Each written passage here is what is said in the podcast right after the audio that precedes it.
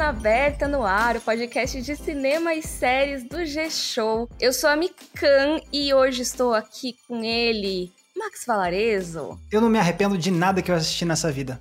Mentira, talvez. A gente vai descobrir hoje. e com PH Santos. Me arrependo do que eu comi no almoço, gente. Ah, a valer do filme que eu assisti há 20 anos. Eu tô brincando. Não, ó, hoje a gente vai falar de nostalgia. E assim, não necessariamente nostalgia de ai, filmes que nós amamos por causa da nostalgia. Talvez, mas assim, muito mais filmes que a gente gosta porque são nostálgicos e talvez se a gente fosse rever nos dias de hoje, a gente já não curtisse tanto. Ou seja, quem tem medo da nostalgia, né? Será que a nostalgia, tipo, faz a gente enxergar alguma coisa como melhor do que ela realmente era. é, exato. Aquela coisa de você viu na infância, na adolescência, você amava essa história. E aí agora você lá passando dos 20, dos 30. Inclusive, comentem aí nas redes sociais com a hashtag podcast cena aberta, porque a gente quer saber a idade de vocês e o que, que vocês viam na época da infância e da adolescência. A gente vai falar muito da nossa geração aqui, né? Mas vocês podem trazer também exemplos das de vocês. E já que eu falei da hashtag, já deixa eu dizer aqui que o Cena Aberta é um podcast que sai toda terça e toda sexta no G-Show, no Globoplay e em todas as outras plataformas de áudio digital. Então ouve a gente, assina, segue aí para você não perder nenhum episódio, porque a gente tá sempre com você aí fazendo recomendações ou nesse caso discutindo coisas mais de cultura pop, né? Essa discussão mais de ser fã, de perceber as histórias de outras formas, né? Então vocês estão prontos? Vamos entrar nesse DeLorean aí, voltar? Bora, adorei. pra discutir um pouquinho a nostalgia? Bora. Quando a gente estava conversando sobre o assunto desse episódio, o Max trouxe uma expressão que é a regra dos 15 anos. Exatamente. Que o pessoal usa no Nerdcast, né? O que, que é essa regra, Max? Como muita gente, né? Eu passei anos e anos ouvindo Nerdcast, ainda escuto Nerdcast. E um abraço, inclusive, pro pessoal do Jovem Nerd. Um beijo. e eu lembro que eles falavam de vez em quando, não lembro se teve um episódio específico ou não, mas que eles falavam dessa ideia da regra dos 15 anos, que seria basicamente o quê? Ah, tem aquela coisa que se assistia quando você era mais novo dos 15 anos de idade, sei lá, aquela série, aquele filme que você amava quando você era criança ou pré-adolescente. Tente não revisitar depois dos 15 anos, porque a chance de você descobrir que aquilo era muito ruim é grande e aí você estraga a memória afetiva, não sei o quê. Então essa seria a tal regra dos 15 anos. E aí se fala muito disso, tipo, ah, e aí, será que tal filme passa na regra dos 15 anos? Se você vê esse filme ou essa série depois que você completou 15 anos, você vai continuar achando que é tão bom quanto você achava antes? Ou será que você vai ver que, hum, é, talvez não é tão bom assim? Então, eu sempre fiquei com essa ideia na cabeça e eu sempre fiquei sozinho na minha cabeça tentando pensar, ok, quais são os filmes e séries da minha vida que talvez se relacionem a essa ideia de hoje eu não admiraria tanto ou não, e aí, enfim, eu sempre fiquei com essa ideia da regra dos 15 anos na cabeça. E você tem algum exemplo, Max, de algum filme, alguma série que passa essa impressão para você? Ah, com certeza. E eu acho que talvez seja um, um, um exemplo que vai se aplicar a muita gente, pelo menos da nossa geração, assim, que é Star Wars Episódios 1 e 2, A Ameaça Fantasma e as Guerras Clônicas. Não, como é que é? Ah, o Ataque dos Clones. é, Guerras Clônicas é o desenho, né? Isso, é exatamente. Porque esses filmes saíram quando eu era moleque mesmo, assim, criança. E eu lembro muito do dia que meu pai foi me levar para ver Star Wars Episódio 1, porque, né, era super hype. Nossa, um novo filme de Star Wars, uma nova trilogia. E eu lembro que eu fui ver o filme com meu pai e eu saí encantado do filme, assim, uhum. fiquei super feliz, achei o máximo. Aí depois teve o 2, eu lembro que eu também me diverti com o 2 quando eu era criança e tudo mais. Só que aí eu fui crescendo, aí eu fui ver mais coisas de Star Wars. Se eu não me engano, eu vi esses filmes de Star Wars, inclusive, antes de eu ver a trilogia original, de tão pequeno que eu era. Eu acho que esses foram os meus primeiros Star Wars, na real. Eu não tenho memória de ver os Star Wars clássicos antes de ver o episódio 1 e 2. Sim, Max, engraçado. Aqui comigo foi um pouco diferente, mas foi com o episódio 6, porque eu assisti o episódio 4, 5, 6, eu era jovenzinho demais, né? Muito jovenzinho. Uhum. Primeira vez que eu assisti, foi em casa e tal. Também sou tão velho assim, não. Vocês estão pensando que eu sou velho, tá? Aí, para mim, esses filmes eram perfeitos. E o meu favorito era o episódio 6. Uhum. Né? Isso, o PH pré-adolescente, criança, etc. Uhum. E quando eu fui ver sei lá, uns 10 anos depois, talvez, já com 20 e tantos, por aí vai, que eu fui dar uma olhada no 6, eu disse, hum, Jura? Hum. Que doido. Eu não imaginava isso com a trilogia original. Uhum. Sério? É, gente, que louco. Doideira. Porque para mim isso não rolou com a trilogia original. Eu vi quando eu era criança também, revi várias vezes depois de mais crescido, assim. Uhum. E a trilogia original eu sempre curti muito todos os filmes. A desgraça foi quando eu fui ver os episódios 1 e 2, assim, e o episódio 2 em especial, meu Deus do céu, que abominação e tal. E aquele negócio, tipo, eu fui estudando mais cinema, né? Fui aprendendo mais sobre cinema, e aí você começa a ver, tipo, coisas que você, que você percebe assim, puta, isso aqui tá mal feito, não sei o quê, e especialmente depois de, sei lá, estudar roteiro, e aí eu fui ver o Jar Jar Binks, e aí, tipo... Uhum. Porque aquele negócio, eu, beleza, crescendo adolescente, ah, ah, Jar Jar Binks, todo mundo odeia Jar Jar Binks. É. Mas aí depois que eu fui estudar mais sobre sei lá, construção de personagens. Eu fui ver o filme de novo e eu fiquei, meu Deus, mas é uma desgraça mesmo de Jar Jar Binks em termos até de construção de personagem. Tanto que eu fiz um vídeo. Inclusive tem um vídeo isso. seu antigo, né, Exato. né? Tem um tempinho já que fala sobre Sim. isso. Exatamente. Porque ele é uma desgraça em termos de roteiro mesmo. Então eu fiquei, meu Deus do céu. Então quebrou total, assim, o encanto que eu tinha com esses filmes quando é. eu era criança. Um amigo meu definiu o Jar Jar Binks como uma aberração criativa. Uma aberração criativa. que nem aquela aberração visual, assim, distorção que fica no canto. É, assim. exatamente. Exatamente. aberração nesse sentido assim, não, não é. ele sim, mas a figura dele dentro da história, né? Tipo, na periférica da visão, assim, né? Tipo... É, nossa, não encaixa nada, assim, e eles fazem encaixar em tudo, tá ligado? Sim. Ele queria muito fazer acontecer, né? Mas que doido pegar com você foi o episódio 6, então, que não passou. O episódio 6 eu não acho um episódio perfeito, assim. Hum. Eu acho bem desequilibrado e também uhum. não curto a questão dos Ilks hoje, né? Hum, tá. uhum. Vendo a questão dos Ilks, eu vi para onde que o Jorge Lucas quis levar o episódio 6, sabe? E aí depois que você sabe dos bastidores, eu acho que eu peguei um pouquinho de raiva do episódio 6 né? Porque o Lucas não gostou do que fizeram com o episódio 5 e tal. E aí, com o episódio 6, ele quis retomar pro lado mais infantil, infantilesco mesmo, assim. Principalmente das soluções, né? Uhum. Só que ao uhum. mesmo tempo, o episódio 6, para mim, tem a luta fantástica do Luke, Darth Vader, Palpatine como diria de moto, Palpatine, né? E tem. eu não poderia deixar, não poderia. Mas enfim, tem isso que é fantástico, a trilha sonora maravilhosa de novo e tudo algumas soluções também muito ricas e muito boas, mas ao mesmo tempo a grande solução do filme passa pelos Yukes. E eu uhum. sei que uhum. isso daí é, é o Jorge Lucas gritando para a indústria de brinquedos. Faz os bonequinhos. Exatamente. E aí, quando eu fui com isso tudo na cabeça, tipo, eu, eu tinha visto as histórias de bastidores, mas. Ah, ah o pessoal tá exagerando e tal. Mas o, o episódio 6, para mim, tem dois filmes dentro dele. E um filme, que é o protagonista do segundo filme, que é o filme do Luke, o outro filme é o filme dos Yukes, da Princesa Leia, etc., que não me pegou. Uhum. Ok, entendi. É, justo, faz sentido. E você, Mika, tem algum que você, que você considera? Cara, é engraçado, porque Star Wars não é um fator nostalgia para mim, porque eu fui ver mais velha. Exatamente Entendi. porque eu comecei a ver pelo episódio 1 e eu tinha achado horroroso. Mas assim, é porque eu era criança, não é porque era ruim nem nada. Na época eu não gostei. Uhum. E aí eu fui ver só depois da adolescência e tal. Mesma coisa que eu falei do Poderoso Chefão, sabe? Demorei para ver as coisas. E aí, eu acho que um que eu vi na adolescência, que hoje em dia eu vejo, nossa, esse filme é, é ruim, cara. Mas eu lembro que na adolescência ele explodiu minha cabeça e acho que tem bem a ver com esse negócio de ver aos 15 anos. É. Segundas Intenções. Segundas Intenções? Cara, ah, esse qual é esse? filme... Esse é com, com o Ryan Philippe? É, com o Ryan Philippe, exatamente. Que tem a Sarah Michelle Gellar também, Sim. a Reese Witherspoon. Cara, eu nunca vi esse filme. Ele não é muito bom, não. Assim...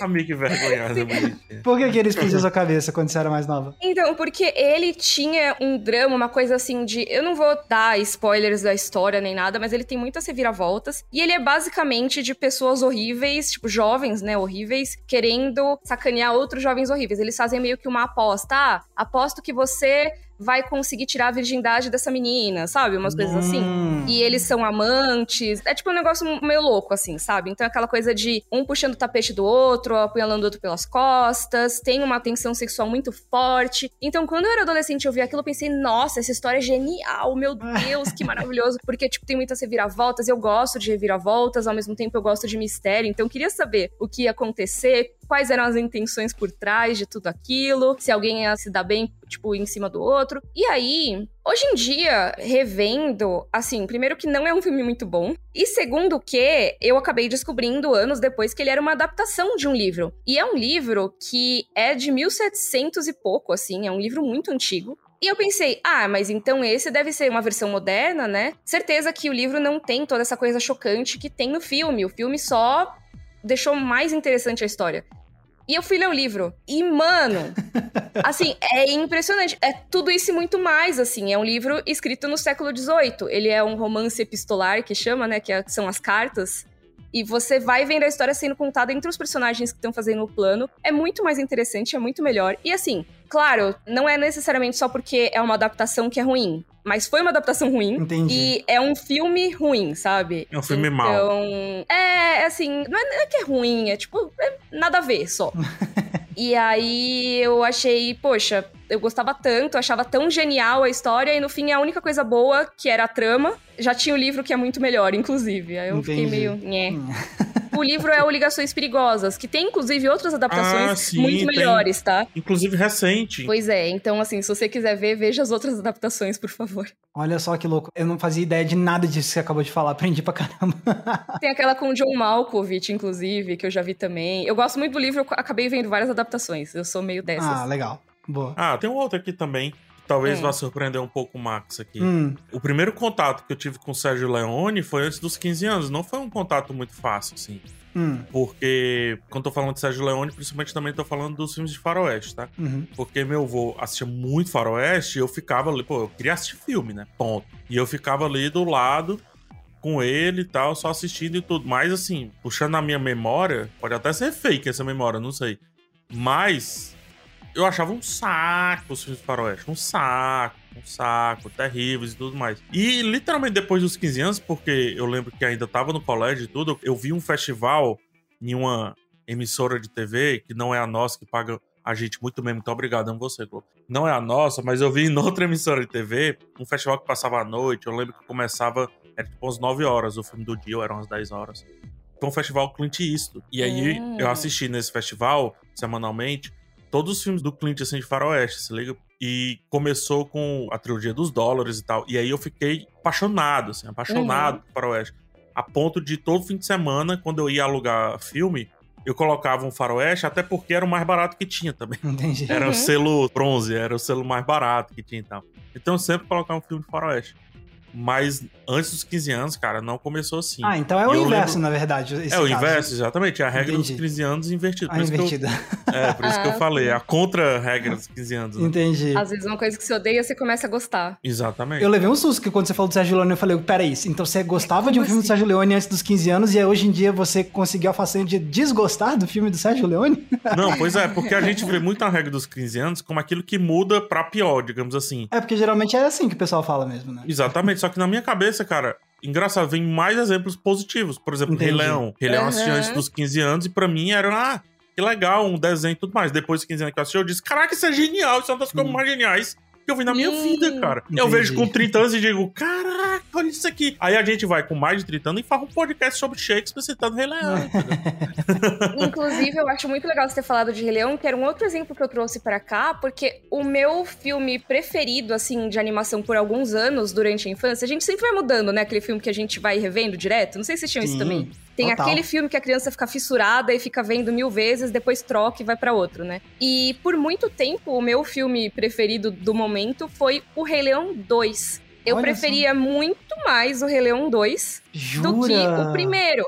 Eu Ah. achava ele muito mais legal. Não sei porquê, cara. Não sei porquê. Mas hoje em dia, eu obviamente prefiro o primeiro, assim. Eu acho. O dois eu gosto muito, tenho a nostalgia, eu tenho um carinho pelo filme, mas não tenho o que dizer. O PH falou, né? O primeiro Rei Leão, caramba. Sabe? Sim. É muito incrível. Não, é massa. Eu queria trazer outro exemplo do tradicional que a gente tava falando, que quando eu era mais novo explodiu minha mente e depois eu passei a desgostar muito, que aí já é mais na veia do que a Mika falou da adaptação de Ligações Perigosas.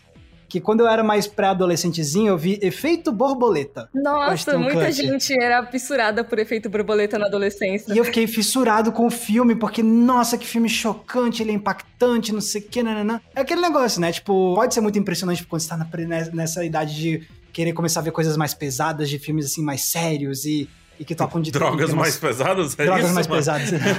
Eu acho que foi mais ou menos a- com essa mesma vibe que eu gostei do Segundas Intenções, quando eu era Pois adolescente. é. Que é essa coisa da história chocante, a reviravolta cruel, não sei o Isso, que. você sente que você tá saindo de uma fase de criança, né? Tipo, não, agora eu tô vendo coisa de gente grande e tal. É, agora as pessoas se pegam e usam drogas, Exato, não sei o quê. E aí eu fui rever Efeito Borboleta anos depois, eu vi que esse filme é muito ruim, cara.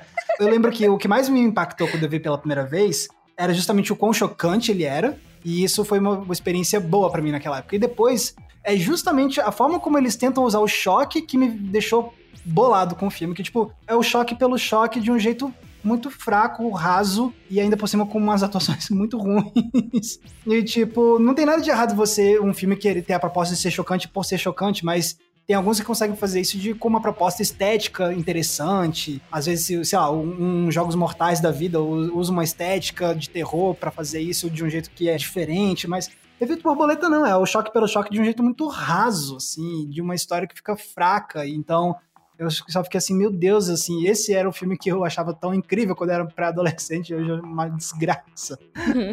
e na época eu já acompanhava as notícias de cinema, cultura pop e tal. O Efeito Borboleta tinha um segundo final, sabe? Já tinha algumas hum. coisas que o pessoal faz hoje. Tinha assim. um que foi só no DVD, não era um negócio É, assim? aí tinha gente que viu esse segundo final, mas obviamente não era tão fácil, a gente não ia no YouTube, não tinha essa parada assim.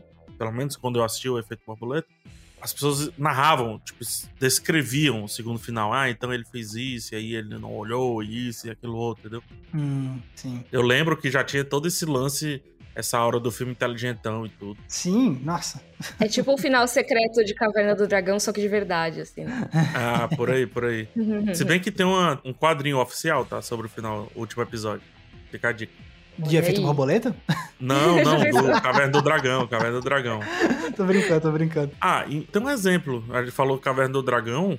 Putz, quando eu assisti o Dungeons and Dragons, que é um filme terrível. É um filme terrível. Aquele com o. Ah, meu Deus, com Jeremy Irons? Exatamente. Sim. Com Jeremy Irons. Nossa. Mas como eu era muito fã de D&D, jogava RPG e tal, eu fui muito empolgado, assim, sabe, o filme. E eu relevei algumas coisas. E isso durou, acho que menos do que passar a regra dos 15 anos. Demorou assim uma conversa com um amigo meu. Ele disse, cara, tu tem que tu assistiu agora? Eu, cara, faz total sentido. É verdade. é verdade. É só pra deixar esse registro aqui também. Cara, eu lembro que eu vi esse filme na pré-adolescência também, só que ele não chegou nem a me marcar positivamente na época. Eu lembro da atuação extremamente exagerada do Jeremy Irons como vilão do filme. E é só uhum. disso que eu lembro e nunca mais. Eu não vi esse filme, então acho que eu passei, passei longe, felizmente, né? Eu fui checar a data e só pra você ter ideia, essa história que eu contei aqui com muito pesar na voz, eu tinha exatos 15 anos, ou seja, foi questão de meses. Talvez eu tenha assistido antes de abril, e aí quando passou de abril, quando eu passei dos 15 anos, aí o filme iluminou-se na minha cabeça. Ai, ai, não, realmente. Falando nisso, meu aniversário é em abril, tá? Só joguei pro universo oh, aí. Tá? Olha aí. Não, já, já tá aqui anotado. É em um dos 30 dias de abril. Olha aí. Tá anotado. Qual será? Apostem aí no Twitter com a hashtag podcast sendo aberta. É um patrinho, um patrinho. Mas, ó, PH, você tinha perguntado de exemplos diferentes, né? Assim, é, o contra-exemplo. É assim, eu não sei se eu tenho contra-exemplo no sentido de algo que eu achava chato e passei a admirar. Com certeza tem, mas assim, de cabeça não me vem. Mas o que tem de exemplo diferente, na verdade, é de coisas que eu admirava e que eu adorava quando eu era criança ou pré-adolescente e aí eu fui rever e confirmei, caraca, não, isso aqui é bom uhum. mesmo, sabe? Tipo, então, um dos que eu fiquei muito feliz de descobrir que ainda se mantinha muito bom era Família Dinossauro. Ah, sim. Cara, Família Dinossauro, eu era muito doido quando era criança, especialmente pelo Baby, né? Eu achava ele a coisa mais engraçada do universo e tal. E aí, depois de crescido, eu fui rever uns episódios e eu fiquei, caraca, essa série era muito inteligente, velho. Tipo, Sim. uma cena que me marcou quando eu revi depois de crescido era uma cena que o, o Dino queria um aumento, e aí ele vai lá falar com o chefe, e aí ele tá lá todo acanhado, e aí ele, não, isso aqui é porque eu queria pedir um aumento, e o chefe dele é aquele Triceratops boladão assim, uhum. e aí ele começa a falar, ah, você quer um aumento? É? Mas aí, me fala da sua vida, o que que, você tem o quê? Você tem quantos filhos? Tem três filhos, tem esposa, tem esposa, ah, o que que seus filhos fazem? Aí ele começa a falar da vida, não sei o que, dos gastos, Aí o, aí o chefe dele vira assim: Pronto, tá vendo? Tá aí a resposta. Você não precisa de mais dinheiro, você precisa de menos família. Puta. ah, não, cara, muito bom. Assim, de, não, o final, seja... é, o final é terrível, né? É, não, não, o final é terrível, aquela mas. bad vibe, assim. Bad vibes, tá? Mas o que, tipo, o que eu ia dizer é, tipo, essa cena, por exemplo, me mostrou que era um seriado que era para criança, mas que também tinha uns diálogos que falavam sobre relação patrão-chefe, sabe? Exploração do trabalho e coisas Sim. assim. Eu fiquei tipo, cara, que incrível esse negócio. Não, era, era bem feliz. legal a série, era muito boa. Indo nessa toada de coisas que eu gostava e eu confirmei depois de anos, assim, acho que um que eu sempre comento aqui no podcast, que é um filme que eu amo muito, e que eu gostava muito quando era criança é O Príncipe do Egito. Ah, esse eu não revi depois de, depois de crescido. Eu acho O Príncipe do Egito uma das melhores animações da história, assim. E contando com tudo. Eu concordo, PH, Ele eu é concordo. absurdo, Mika. A trilha. É, a trilha, tudo, assim, tudo nele, assim, pra época os efeitos especiais já eram muito maravilhosos. Eu acho o design dos personagens incrível. A dublagem é muito boa, tanto no original quanto em português. As músicas, assim, é tudo muito maravilhoso. Infelizmente, a DreamWorks parou de fazer, né, os filmes 2D, mas assim, esse filme é incrível. E todo o cuidado deles com as músicas e a cantora que gravou em, sei lá, mais de 10 idiomas diferentes a música, é a mesma cantora, Caraca. em várias versões do filme. Ela gravou inclusive a versão em português e a voz da cantora israelense original do filme. E aí, tipo, tudo isso pra dizer que, assim, O Príncipe do Egito, ele é um filme que adapta uma história bíblica, né? E aí, eu cresci em uma família cristã e tudo mais, então eu acabei vendo esse filme quando era criança. Não porque limitavam que a gente assistia nem nada, mas é aquela coisa, poxa, que legal, é um filme legal e ainda tem uma história da Bíblia. E nisso, quando eu cresci, eu pensei, ah, eu gostava muito desse filme, mas ele não deve ser tão bom, eu devia gostar porque eu era criança, né? Eu fui rever uns anos atrás. Cara, que filme incrível. Assim, eu gosto muito dele. Eu sei que tem gente que critica uma coisa ou outra nele. Não é que ele, ai meu Deus, ele é perfeito e tudo mais. Mas eu fiquei realmente embasbacada com o tanto que ele, para mim, até melhorou quando eu assisti mais velha. Sabe? Hum, sim. E pude reconhecer mais da trilha sonora, pude entender mais da letra das músicas, que inclusive é, assim, para mim é fenomenal. Uma das melhores trilhas sonoras de animação que tem, na minha opinião. Então, realmente ele passou fácil nesse teste. passou ah, que fácil. Bom. Você com certeza já me deixou com vontade de rever, porque o Príncipe do Egito era um que eu amava quando era criança. Eu via várias vezes. Eu acho que vai sair um vídeo daí, porque assim, precisamos falar sobre o Príncipe do Egito, sério mesmo. Ai, ai. Olha, tem um vídeo no meu canal, não queria dizer nada, hein? Olha Mas... aí, vão lá conferir no canal dela. Que eu falei meio que assim, ah, é um filme que ninguém presta muita atenção. Eu acho que até exatamente porque ele fala de uma coisa que a pessoa vai ver e pensa que é aqueles filmes religiosos que saíram em VHS, sabe? Uhum, tipo, que é panfletários. É, exato, que é só aquela animação bem orçamento baixo e tudo. E não, é um baita projeto grande, né? Uhum. Então, assim, quem gosta de animação, veja, porque ele é realmente um dos filmes de animação mais legais que a gente tem nessas últimas décadas. Eu recomendo muito. Ah, muito bom. Perfeito. Agora eu vou narrar pra vocês uma das maiores frustrações da história de PHzinho. Hum. Uhum. PHzinho, eu adorei. Por favor, música pra frustração de PHzinho. PHzinho estudava no colégio aqui em Fortaleza, que ficava mais ou menos 20 minutos da sua casa a pé. PHzinho voltava a pé, pois PHzinho não suava tanto quanto sua hoje. e PHzinho vinha andando por entre as árvores da avenida Bezerra de Menezes e adentrava na rua da sua casa. PHzinho estudava de manhã, né? E aí almoçava. E PHzinho pegava o prato, já que ninguém estava em casa, então ninguém iria brigar com ele, pegava o prato, colocava no centro da sala, Uhum. sentava no chão, ligava a TV e assistia o episódio do dia de Power Rangers. E aí PHzinho comia aquela carne picadinha, com aquele arroz e tudo, aquela carne acebolada e Power Rangers. A plena nostalgia, né? Muita nostalgia, né? Eis que em 1995, e mais precisamente 96, chega aqui em Fortaleza o filme Power Rangers. Nossa, como eu via esse filme, meu Deus, eu amava. O Uzi, o Ranger branco, Nossa. o Ranger preto que agora era o sapo, os novos Megazords andando na cidade, Red Hot Chili Peppers no começo. PHzinho ficou transtornadamente maluco de feliz. Van Halen tocando no encerramento, Van nunca vou esquecer. Halen. Gente, eu acho que eu não vi esse filme. Nossa, eu vi tantas Mica. vezes. Mica, o PHzinho, quando saiu a fita, o PHzinho fez o escarcel e ganhou a fita de Natal. Olha. PHzinho sabia decorar das falas desse filme. O problema é que PHzinho fez 15 anos. E então esse filme se demonstrou como ele verdadeiramente é um lixo horrível, gente, pelo amor Cara. de Deus. É uma das piores coisas que o cinema já fez. PH, eu adorei você ter contado essa história, porque primeira conclusão Nossa. que eu cheguei, o Maxizinho e o PHzinho teriam sido muito amigos. Porque, Hum. cara, todo mundo quando é criança tem o primeiro vício, né? O meu primeiro vício da vida foi Power Rangers e eu era viciado nesse filme, eu tinha o VHS Hum. também. Eu Pronto, mas pela sua idade você viu em VHS, né? O Power Rangers. Isso. Eu via na televisão. Eu ainda fui ao cinema. Ah, tá. É, eu vi o filme só em VHS. Max, eu lembro perfeitamente. Só pra quem é novo e sabe que o filme vai estrear sexta-feira que vem e já tem todos os trailers, só pra explicar. O filme estreava nos Estados Unidos e às vezes demorava seis meses, às vezes um ano para chegar aqui no Brasil. E mesmo assim, o cartaz ficava lá no, no cinema lá do shopping, no, no cinema de rua, ficava esse tempo todo lá, tipo, no em breve, tipo, uma sessão assim, em breve. Aí tinha cinco, seis, dez filmes que, que ficavam no em breve. E esse Power Rangers ficou quase um ano, cara. Toda vez que eu ia ao shopping, que não era muitas vezes na época, também era distante da minha casa tudo mais, toda vez que eu ia, eu ia, eu subia no andar do cinema pra ver o cartaz do Power Rangers, porque era o máximo uhum. que eu uhum. tinha, tá ligado? E outra, na TV, né, a Globo ainda não tinha mostrado o episódio que tinha um Ranger branco, era o Ranger uhum. verde. Sim. Como que aquele Ranger verde ia ser o Ranger branco? E como que ele ia ser o titular, tipo, o principal, tá ligado? Todas as informações que eu tinha era esse cartaz, gente. Era só isso que eu tinha. Eu passei um ano, quase um ano, vendo esse cartaz, que eram os Rangers perfilados, assim, o Ranger branco na frente. Exato. Que era a capa do VHS. E eu tinha que ficar vendo o episódio do dia, né, do Power Rangers, assim, em looping.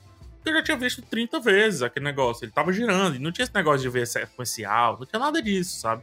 Botava do jeito que fosse e fiquei feliz e almoço assistindo aqui. é isso mesmo.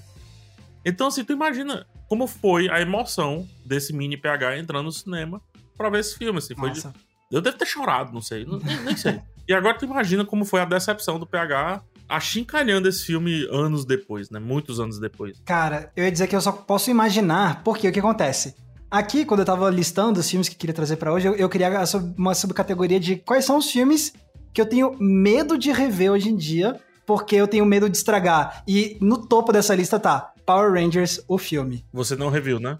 Eu não revi ele depois de crescido. É, não faz isso. Mas é um que tá, tá muito no, no, na minha lista do medo, digamos assim, de rever e estragar. porque, cara, eu amava tanto esse filme, mas tanto. Eu tinha o VHS também, eu revi tantas vezes. E aí eu, eu tenho um medinho de rever ele hoje em dia. E acontecer exatamente o que aconteceu com você. É, tenha. Tenha muito medo. Olha, nessa toada de rever, de ter medo de rever, sabe um que eu tenho muito medo também dessa época da infância? Hum. O Pokémon, o filme. Ju... Caraca, é mesmo, né? É, porque eu amava, eu amava, Nossa. eu amava, mas assim, eu tenho quase certeza que ele é muito ruim. Não posso dizer que ele é, porque eu não, não é possível, vi de novo depois. Não é possível que ele seja ruim, Mika. Eu também não revi, não, mas. É, eu vi mil vezes, mas eu não vi nenhuma vez nesses últimos anos agora. Então. É. Acho que, é, acho que é possível de não é possível. Tem a cena. Ah, não, não vou, não vou dar spoiler do filme, mas enfim, nossa, é porque também foi outro, assim. Esse é um que eu tive uma experiência muito marcante de ver no cinema, assim, de tipo, de ter uma fila gigantesca para ver o filme. Você ganhava cartinha, cartinha, do jogo de carta uh -huh. do Pokémon e tal. Esse aí eu não tive também coragem de. de Esse rever, eu lembro não. das pessoas no shopping sentadas no chão, porque nessa época não tinha lugar marcado. Sim, exato. Aqui em Fortaleza, pelo menos. Então você comprava para entrar na sala de cinema e era estouro da boiada, entendeu? É, exato. Eu lembro das pessoas sentadas no chão, assim, jogando com essas cartinhas, só que eu já era mais veaco, né? Essas crianças vendo Pokémon. Nossa, atrapalhando meu ir e vir. Eu querendo assistir ser sentido, então elas atrapalhando-me aqui. Olha só. Mas é, e, cara, assim, de filme que eu tenho medo de rever também. Basicamente, qualquer filme do Nicolas Cage que eu amava quando era pré-adolescente, que eu adorava uns filmes com ele. Teve um que eu revi que eu fiquei tristão, hein? É, qual? A Rocha. A Rocha é um deles que eu tenho medo de rever. Sério? Hum, eu revi mais. É porque eu gostava muito do filme, era Nicolas Cage, Sean Connery, eu adorava o Sean Connery e os dois juntos eu adorava esse filme. Aí depois de crescido eu fui ver que esse filme é do Michael Bay. Exatamente. Uhum. Aí eu fiquei, eita, não sei se eu vou querer rever não. Max, ele sempre esteve lá, tá? Uhum. Ai, meu Deus do céu. Não, então, esse aí, cara, com certeza. O Conair, com o John Malkovich e o Nicolas Cage, é outro que eu tenho medo de rever, mas eu amava Con Air quando eu era criança. O Con Air eu assisti recentemente, assim, dado o fato dele ter ficado datado, obviamente, a ação dele, principalmente, etc. Mas ele é de boinha, cara. Eu assisti recentemente. Ah, ok. Agora, ah, assim, é. ver tipo Super Cine, assim, ver tipo umas duas horas da manhã, que melhora. Tem algo que você tem medo de rever, PH? Tem série. Hum. Eu tenho medo de rever Arquivo X, por exemplo. Ah, é. só. Mas parte do Arquivo X eu revi depois, obviamente, de 15 anos. Só que quando eu comecei a ver Arquivo X foi antes dos 15 anos. Então, eu não sei se os primeiros episódios, as primeiras temporadas, foi que eu fiquei realmente fascinado. Isso que você narrou, Max, com relação ao efeito borboleta, fui eu com Arquivo X, porque, de novo, não tinha internet, mas quando a gente encontrava alguém, aparecia o assunto Arquivo X, é tipo assim, uau, agora vamos falar sobre coisas sérias, tá ligado? Tipo assim, Uhum. vamos falar sobre Uhum. coisas que realmente são verdade, tipo alienígenas na Terra. então, assim, subiu o nível. E eu tava pronto pra esse nível, né? Então, o Arquivo X teve essa pegada que teve o efeito borboleta pra você, talvez o Arquivo X teve pra mim. Entendi. Eu nunca revi os primeiros episódios, a primeira temporada. Sempre que eu revejo, eu revejo sempre coisas mais recentes de Arquivo X. Eu não sei, eu tenho uma impressão de que se eu olhar, eu vou achar uma grande, grande de uma bobagem. Principalmente comparando com as séries de hoje em dia. É, na época foi muito importante, mas hoje em dia talvez, né? Arquivo X é uma das séries mais marcantes de todos os tempos. Eu não sei se nos Estados Unidos ela tem o mesmo peso que teve no Brasil.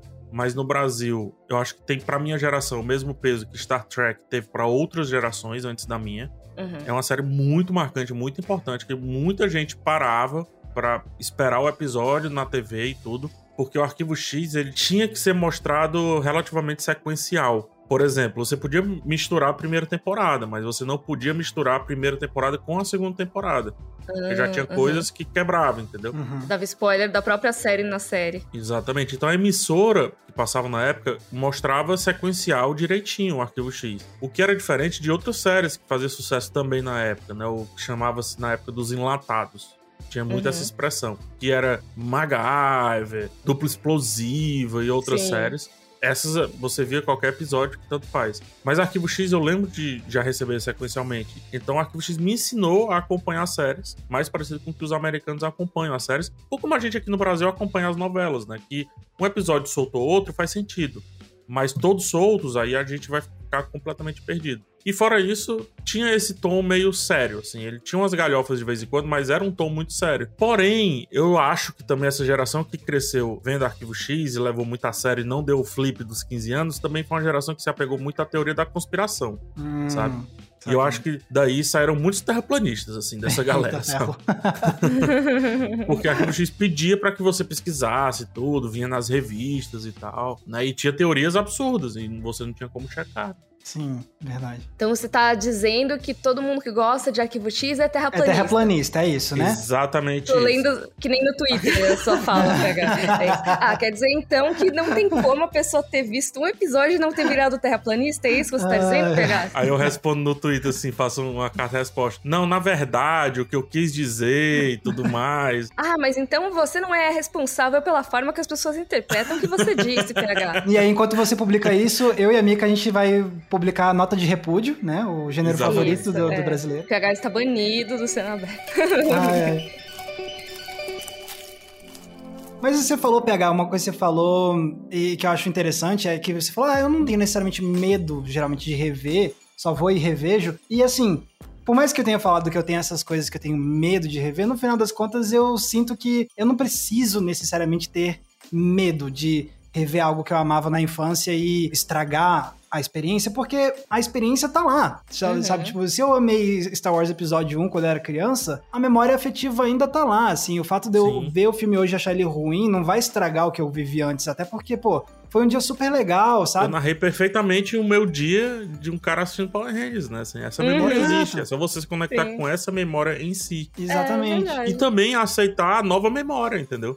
Uma memória, eu acho que ela não necessariamente sobrepõe a outra. Porque se sobrepusesse, os traumas seriam muito fáceis de serem superados, mas É, não exato. são, entendeu? Então as memórias, geralmente, elas estão lado a lado e não necessariamente empilhadas, né? Exato. E sei lá, acho que também tem muito valor no sentido de, tipo, pô, especialmente no nosso caso, que a gente trabalha falando sobre filmes e séries, assim, Uhum. eu acho que também tem um valor muito grande de você ver algo hoje em dia e você perceber que você tá enxergando com um olhar muito mais criterioso. E eu não digo isso só pra quem trabalha com isso. Muitas vezes, mesmo quem não trabalha falando sobre filmes e séries, é gostoso você sentir que você mudou seu olhar, sua perspectiva. Quer dizer que você mudou como pessoa, né? Você não é Sim. a mesma criança ou mesmo pra adolescente. Você mudou o gosto, né? É que nem quando as pessoas falam de paladar infantil, que ah, Aham. você só gosta de comer doce, não come seus legumes, não sei o quê. Eu nunca tive muito isso, eu sempre comi todas as coisas, mas assim, Uhum. tipo, não tive problema de, ai, não como brócolis ou coisas do tipo, sabe? Sim. Mas eu sei que tem gente que tem a ponto de dizerem que existe o paladar infantil. E assim como, conforme você vai ficando adulto, você normalmente aprende a gostar de outras coisas e ter uma relação diferente com a comida, seja do jeito que for, com a mídia que você consome, eu também acho que rola isso, sabe, com entretenimento. Com certeza. Eu acho que você gosta gosta de determinadas coisas quando você é mais novo, você vira adolescente, começa a gostar de outras coisas, e quando você amadurece, você vai crescendo, eu acho que você começa a estabilizar mais o seu gosto, vai? De descobrir o que você gosta de verdade. Aí, quando você olha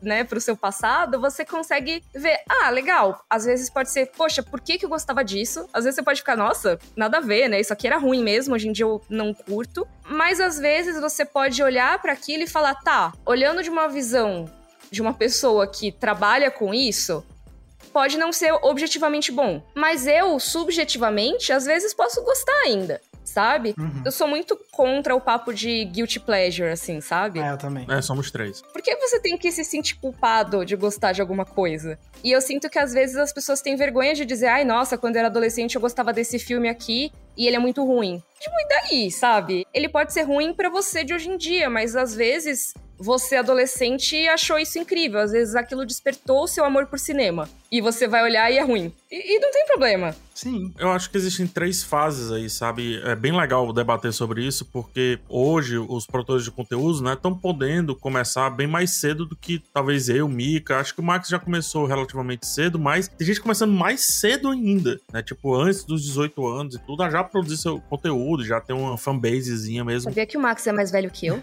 mas eu acho que o Max começou. Não, tipo... a, Mika, a Mika é mais veterana de internet que eu. A Mika é? já tava trabalhando lá no Omelete e eu ainda na faculdade é. vendo ela no vídeo Não, do. Não, mas com o seu conteúdo. A gente começou o canal no mesmo ano. Ah, a gente começou o canal no mesmo ano, eu e Mika. Ah, então faz sentido.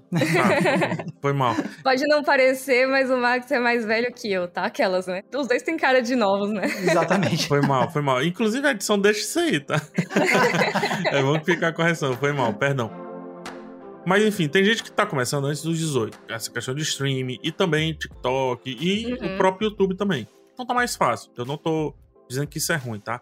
Quero falar com essas pessoas agora, porque, por favor, vocês não precisam aceitar, mas vocês precisam escutar isso bem direitinho que eu vou falar. Primeiro existe o estado natural das coisas, que é o estado que a gente tá falando, esse antes dos 15 anos, que o filme do Power Rangers vai ser maravilhoso, porque a experiência conta muitas vezes. Eu tenho sorte de um dos primeiros filmes que eu tenho visto no cinema ser o Jurassic Park, que é um filme fantástico, mas poderia ter sido outro. E eu tenho nostalgia a pegar desse filme de uma maneira diferente. A fase seguinte, acredite, é a fase da negação. Ou seja, dá esse flip que a gente tá falando dos 15 anos e a gente passa a negar todos esses filmes. Só que uhum. o mais uhum. legal é a fase seguinte, que é essa fase que a gente tá. É a fase da plenitude sobre as coisas que a gente foi um dia, que é a da aceitação. E essa aceitação faz com que a gente, por exemplo, se for o caso, acho que agora em abril, eu acho que eu vou fazer meu aniversário de Power Ranger, só, só de mal. Né? Também. E vai ser massa. Me convida, me convida, pelo amor Oi, de tá Deus. Tá vendo? Pronto, é isso. Essa é a aceitação. Essa fase da aceitação, que passa essa chateza da negação, é quando a gente começa a ter vergonha até às vezes de nós mesmos, de algumas opiniões que nós tivemos. Então, muito cuidado com essa fase da negação, sabe? Sim. Do o meu é bom porque o outro é ruim. Não, o seu não é bom porque o outro é ruim. Só é bom porque ele é bom. E fim. E analisa ele e vai a partir dele. Uhum. O outro é o outro. Não convém comparar. A não ser que você queira comparar para enaltecer os dois. Mas para minimizar, não convém comparar. Um dos dois vai sair perdendo, porque existem duas visões, né? Existem três, na real. A minha, a sua e a certa. Uhum. E a certa nunca é a nossa. É sempre a terceira.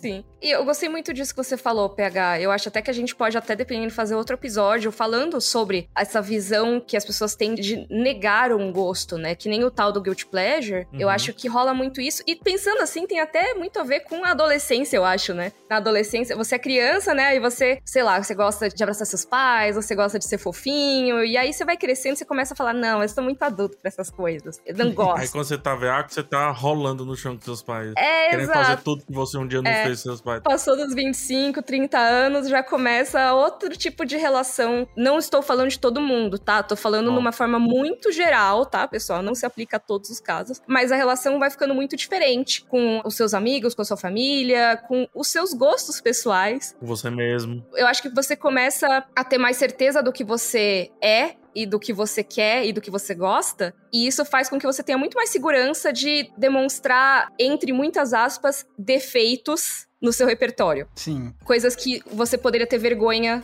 quando você ainda tá em desenvolvimento, você tá adolescente ou no começo da vida adulta, né? Que você quer tanto provar que você é adulto e que você gosta de coisas boas, que você tem bom gosto, que você vai esconder aquilo que poderia ser uma mancha no seu currículo, né? Pois é. Exato. É muito louco isso. Muito é, e por mais que a gente esteja falando, obviamente, para idades específicas, mas é curioso que até hoje, adultos, é, fazem isso, assim. Eram pessoas que, sei lá, começaram o cinema amando adaptações de quadrinhos, e aí quando descobrem um outro cinema, digamos assim, pegando o Tom Holland, descobrem Almodóvar e tudo, uhum, ah, uhum, uhum. quadrinho, boneco, que lixo, que não sei o quê. Cara, eu acho que o cérebro da gente ele é capaz de receber vários tipos de felicidades diferentes, sabe? Uma felicidade uhum. mais erudita, uma felicidade mais entretenimento, uma felicidade propriamente dita, quer que seja. Quando a gente fica negando e tudo, a gente está negando o potencial mesmo de simplesmente se entreter, ser feliz, se divertir e também aprender, curtir, entender coisas novas. E eu acho que o mais legal, que aí é onde eu acho que nosso trabalho vai muito bem, nós três aqui, modéstia à parte que é misturar essas coisas. Uhum. Vídeo episódio Shakespeare, vídeo episódio que a gente fez aqui sobre a semana 22, relacionando diversos assuntos. Então, quando a gente se fecha, a gente perde grande coisa assim de apresentar para outras gerações, para outras pessoas, aquilo que a gente ama, que são as boas relações relacionar algo excelente com algo melhor ainda. E fazer aquele excelente ficar genial. Uhum. Esse negócio de se fechar e ter medo do que fomos ou do que gostamos semana passada, eu acho muito pequeno. Cara, eu tenho muito orgulho do PHzinho de antes de 15 anos que fugia com almoço pra assistir Power Rangers. Por quê?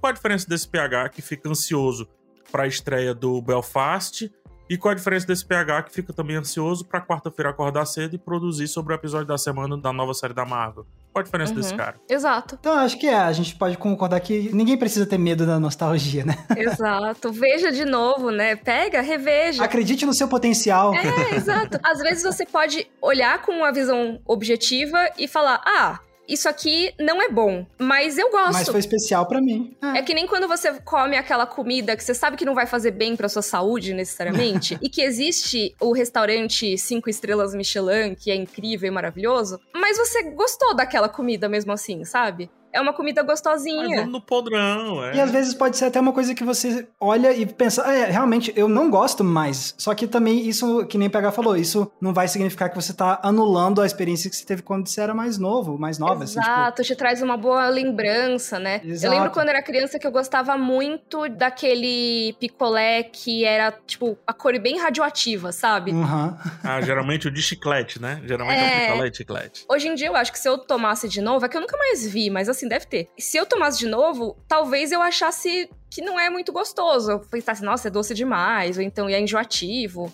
Isso não vai anular o fato de que vai me trazer aquele gostinho da infância. Exato. Sabe? Tipo, tomar groselha, sabe? Diluída em água. Sabe? Aquele sabor da infância. Eu acho que tem filmes e séries que são aquele sabor da infância e da adolescência, que você vai ver. E tá, hoje em dia, provavelmente, se fosse ver pela primeira vez, eu não gostaria mas não é a primeira vez. Quando eu vi, eu gostei. Isto posto, Max, vamos assistir Power Rangers, o filme de 1995. Fechou, mas assim, agora.